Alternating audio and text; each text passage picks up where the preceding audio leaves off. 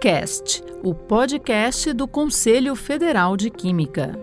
Olá, eu sou Lídia Mara e está começando mais um KimCast. Nos últimos dias, uma forte onda de calor atingiu a região central do Brasil. Isso fez com que mais de 50 cidades brasileiras registrassem as maiores temperaturas do ano, Algumas cidades dos estados do Tocantins, Mato Grosso, Minas Gerais, Goiás, São Paulo e do Distrito Federal registraram temperaturas em torno de 40 graus Celsius. Segundo o IMET, as altas temperaturas são provocadas a partir da formação de uma massa de ar seco, associada à falta de chuva, cenário comum nesta época do ano na área central do Brasil. Neste período de seca, o uso de fogo para controlar a biomassa de pastagem se torna comum. Infelizmente, a maioria dessas queimadas não são autorizadas e nem controladas e acabam se tornando incêndios florestais. A fumaça gerada acaba prejudicando a qualidade do ar, bem como desconforto e doenças respiratórias.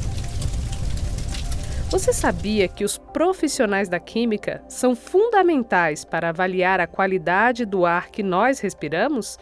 Pois é, são eles que realizam as análises químicas dos parâmetros que estabelecem o índice de qualidade do ar. No Brasil, os padrões de qualidade do ar foram estabelecidos pelo IBAMA e aprovados pelo CONAMA, que é o Conselho Nacional de Meio Ambiente. Isso foi feito por meio da Resolução CONAMA número 3 de 1990 e que em 2018 foi substituída pela Resolução 491. No entanto, os estados e o Distrito Federal têm autonomia para revisar ou incluir novos parâmetros. Para cada poluente medido, é calculado um índice. De acordo com o índice obtido, o ar recebe uma qualificação, que é uma nota para essa qualidade. Essa qualificação pode ser boa, moderada, ruim, muito ruim ou péssima.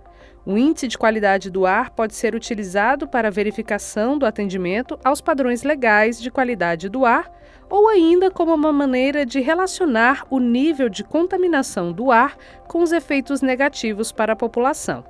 Os parâmetros monitorados para subsidiar o índice de qualidade do ar de uma cidade ou região são geralmente os seguintes: partículas totais em suspensão, material particulado com diâmetro inferior a 10 micrômetros, material particulado fino com diâmetro inferior a 2,5 micrômetros, partículas sedimentadas, dióxido de enxofre, óxidos de nitrogênio, monóxido de carbono, ozônio e hidrocarbonetos.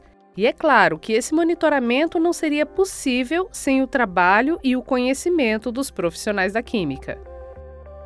Se você quer saber mais sobre a atuação dos profissionais da química no monitoramento da qualidade do ar, siga o nosso perfil nas redes.